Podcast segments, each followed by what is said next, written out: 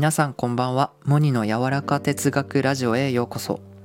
私は個性や才能を伸ばすこと人の創造性について追求しています。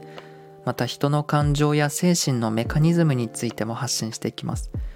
人の創造性や感性と言われるものは私が最も関心のある分野で人生をかけて明らかにしていきたいテーマです。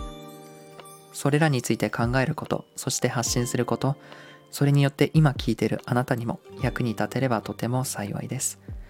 はいということで今回語るテーマは不幸から何かいいものを見つけ出す人ということでこの同じ出来事に対してネガティブになっちゃう人もいればポジティブになる人もいるんですよね。でその差は一体何なんでしょうか？私たちが人生を歩んでいく中でどうしても不幸な環境不幸なシーンに必ず出会ってしまうんですよ。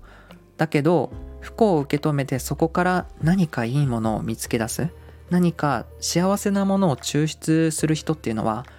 どんどん幸せになっていけるんですよね。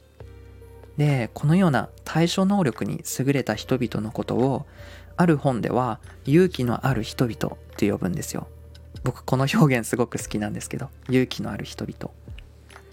例えばカフェで店員さんにコーヒーをこぼされたとしましょう。であなたが履いてたズボンにコーヒーがかかってしまうんですね。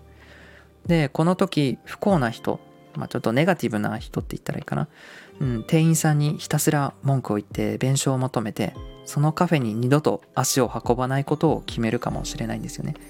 だけど先ほどお伝えしたように対処能力に優れた人っていうのはあかかったのがズボンだけどよかったと思って洋服屋さんで新しいものを購入するかを考え始めたりでまた店員さんがやけどをしてないかを心配するかもしれないんですよねでこのように一見不幸な環境に対してもネガティブになってストレスを感じるかポジティブをこう見つけ出してストレスを感じないかはあなたが何を見つめてるか何にフォーカスしているかで決定されてくるんですよね。で僕たちの脳って優秀だから今日はついてないなと思ったらその日あった小さな不幸をねこう探し出してだからついてないってこうついてないことの証明をするんですよね。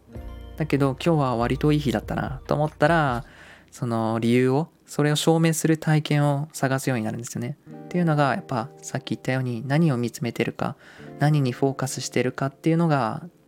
全然違うからなんですよね。うん、人はこのように自分の感情を選ぶことができるんですよね。